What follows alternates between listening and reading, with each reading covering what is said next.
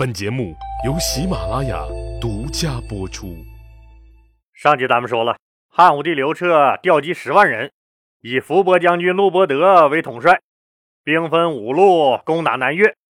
楼船将军杨仆带领着几万水军，驾驶着他的大楼船，一路打到了番禺城下，也就是现在的广州城下，和南越军决战于番禺城外。一举打败了南越军的先头部队，迫使南越军退回到番禺城中闭门死守。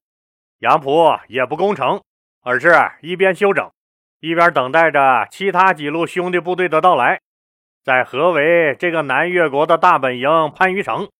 伏波将军陆伯德率领的这一路人马，大部分都是劳改犯来前线赎罪的，战斗力弱不说，行军速度也上不去。又走的是关隘较多的一条道，在好几个关口都遭遇了南越人的顽强阻挠。虽然都强行突破了，但也耽误了不少时间。当陆伯德听说楼船将军杨仆的部队已经打到了番禺城下，就着急着去和他会合。看着怎么吆喝也走不快的自己这个大部队，没办法，心急如焚的陆伯德只能带着精选出来的一千多人，那快速赶往番禺城。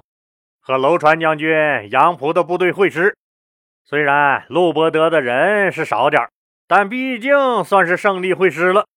其实他的兵来多少都无所谓，只要他陆伯德将军到了就行。为啥呀？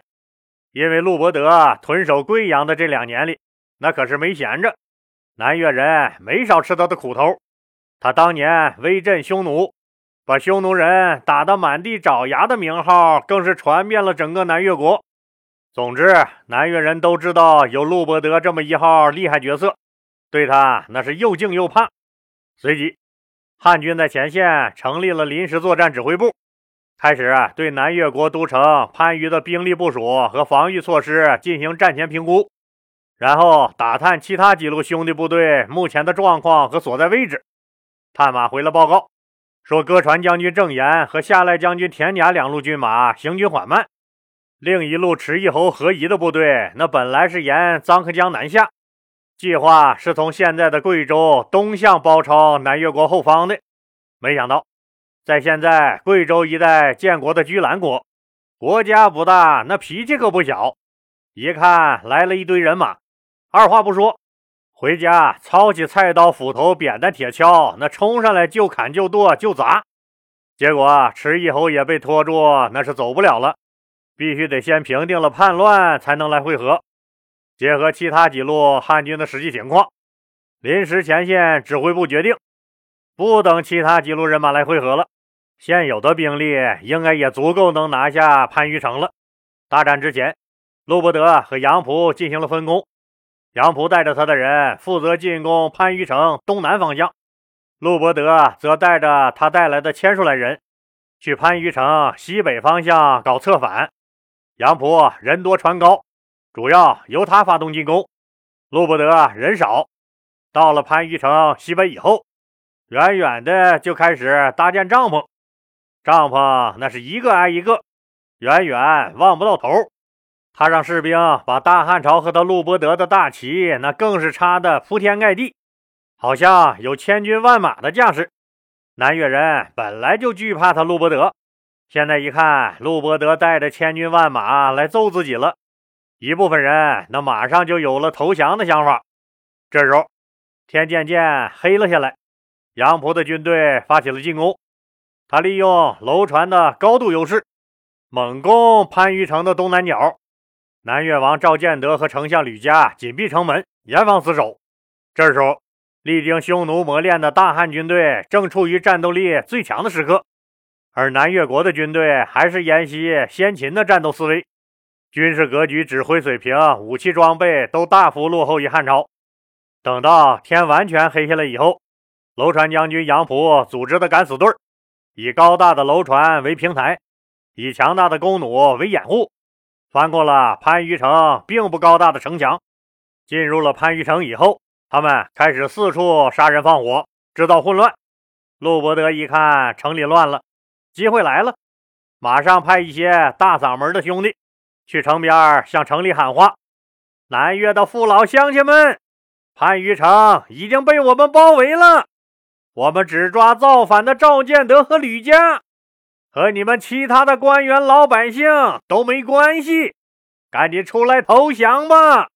热乎乎吃一碗我们北方的猪肉炖粉条子，大汉朝欢迎你们！陆伯德将军也在等着你们。”南越国的人久闻伏波将军陆伯德的威名，天又乌漆麻黑的，也不知道陆伯德究竟带了多少人马。反正看营帐和旗帜，那可是得有千军万马。南越人一想，赶紧的吧，别给脸不要了。最终，一些被打屁了、吓傻了的南越人做出了一个违背祖宗的决定，开开城门跑来投降了。当然。猪肉炖粉条子那是没吃上，但是每个人都被特批为了大汉帝国的高级公务员，并现场颁发了证书。接下来，陆伯德将军对这些未来的高级公务员们说：“说麻烦兄弟们再去跑一趟，帮我去城里多拉几个人过来，我给各位记下功劳，禀明皇上，到时候按功行赏。”拜托了，拜托了，各位！于是他们又跑回城，再拉出一拨人来。再接着，陆伯德又对后面来投降的人说：“前面的同志们也跑累了，让他们歇歇。麻烦你们后来的同志再回城多拉几个人出来。拜托了，拜托了，兄弟们！”就这样，那边杨浦带人杀了一夜，烧了一夜。这边陆伯德嘴皮子磨了一夜，南越国的叛将们也轮流着跑了一夜，几拨人配合的那叫一个默契。当东方泛起鱼肚白时，番禺城里除了赵建德和吕家带着百余名亲信往海上逃了以外，南越军民都来陆伯德的军营里吃猪肉炖粉条子来了。当然了。来投降的高级军官们争相向陆伯德将军递了投名状，纷纷主动检举揭发了赵建德和吕家逃跑的方向。结果可以想象吧，没跑出多远，南越王赵建德就被陆伯德将军手下的校尉司马苏弘抓了个正着。丞相吕家也被急于吃汉朝猪肉炖粉条子的他自己的手下郎官都基活捉交了上来。赵建德和吕家被抓以后，南越国属下的各郡县纷纷放弃抵抗，向汉朝投降。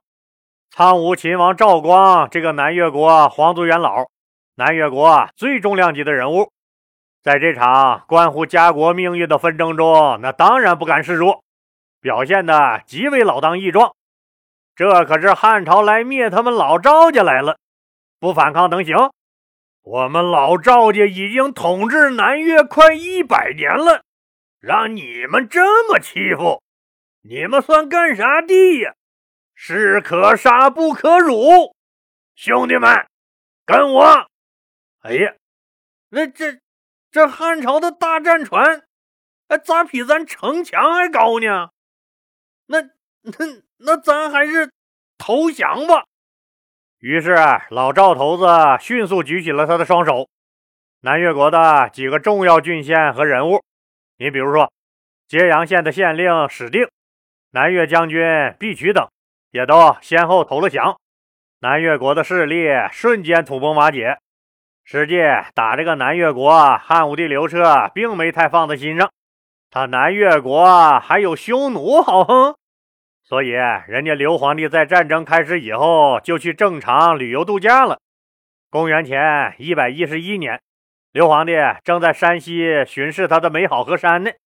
当巡视到左一线的时候，前线传来战报，说南越国都城番禺已经被拿下。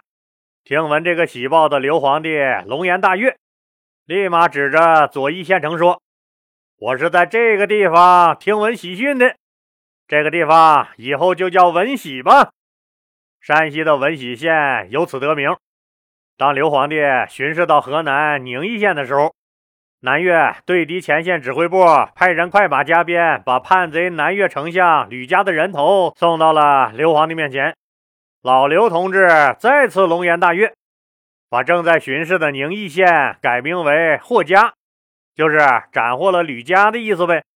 霍家县由此得名。老李的听友朋友里，那应该有闻喜县和霍家县的朋友吧？您这俩地方那可都是好地方啊！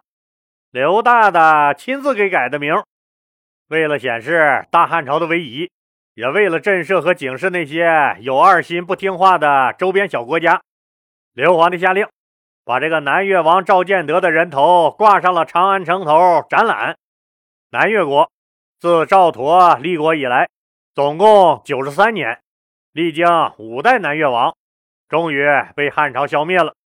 南越被灭国以后，汉朝在南越国故地设置了南海郡、苍梧郡、玉林郡、合浦郡、交趾郡、九真郡、日南郡、朱崖郡、丹耳郡等九个郡。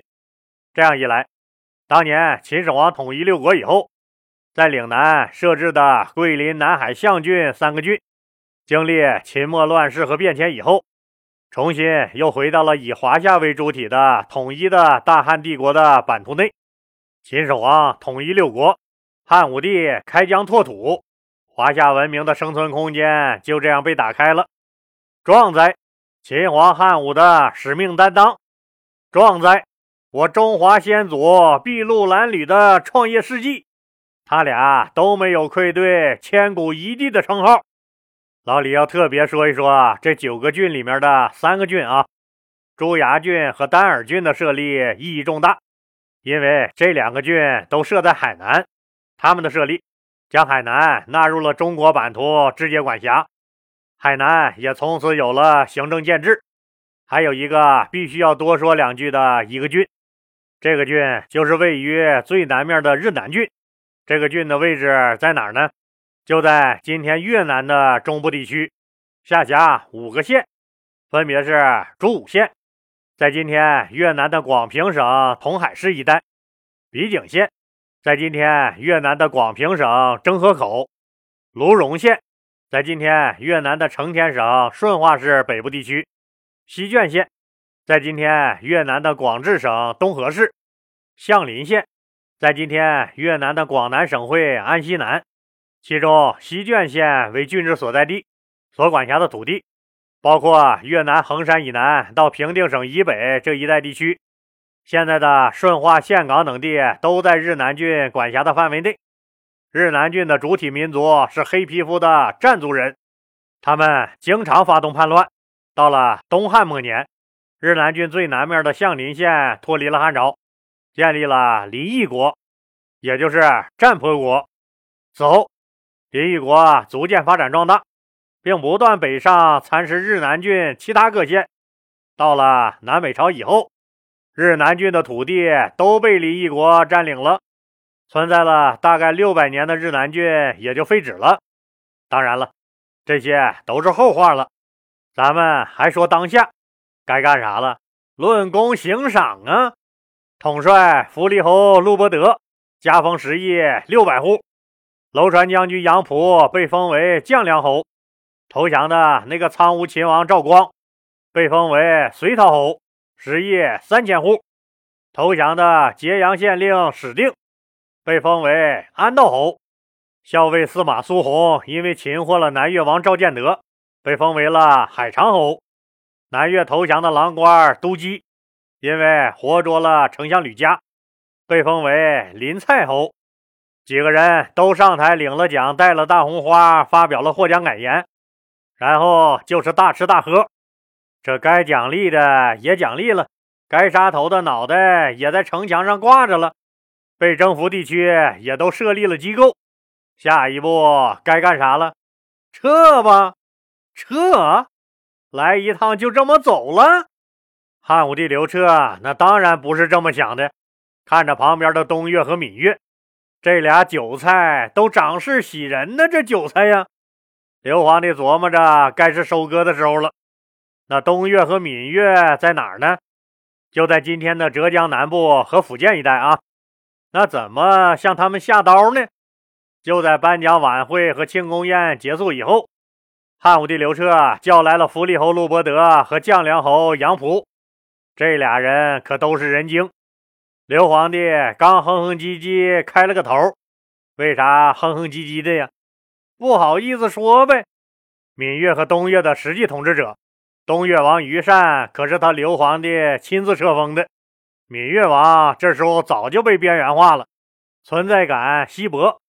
拿下了东越，也就拿下了整个这片地方。现在要向自己的同志挥舞屠刀了。作为一个大皇帝来说，那总归是不能明说出来吗？可就这么小小的开了个头，陆伯德和杨浦俩人可就都明白了。俩人对视了一眼，同时张嘴进行了举报。举报谁呀？当然是举报老板要收拾的东越王于善了。咋的？这次汉朝来讨伐南越国，作为汉朝册封的小弟，东越国没出力吗？不是。东越王于善不但积极响应，还出兵八千来帮助汉朝讨伐南越国。既然人家表现的这么积极，那用什么理由来灭了人家东越国呢？咱们呢，下集接着说。明天就是除夕夜，老李在这儿给听友们拜年了，感谢大家这一年来对老李的支持和鼓励。特别要感谢花钱收听了老李收费节目和加入了老李西米团的家人们。大家都知道，老李平时实在太忙了，各个方面、各个部门来老李企业检查的也多，所以老李的应酬平常也很多。虽然这个专辑咱们是个免费专辑，但老李作为喜马拉雅独家的签约主播，也不可能录制完故事就直接传上去。总要把这个噪音、电话音和录制期间的其他杂音去掉，再把什么喝水声、咳嗽声剪掉。而老李又没有那么多时间，所以就需要个小助手帮帮忙。如果没有你们这些家人的金钱支持，小助手可能就要饿肚子了。没有了小助手，老李也实在没有那么多时间用来持续更新节目，所以。特别感激花钱收听了老李收费节目和加入了老李西米团的家人们，爆竹声响，万象更新。我想采雪作画，越过东林西岭，送您平安喜乐；也想柔风写诗，跨过山川湖海，许您诸事顺遂，乾坤契合。愿您日日是好日，新年胜旧年。老李在这儿给您拜年了。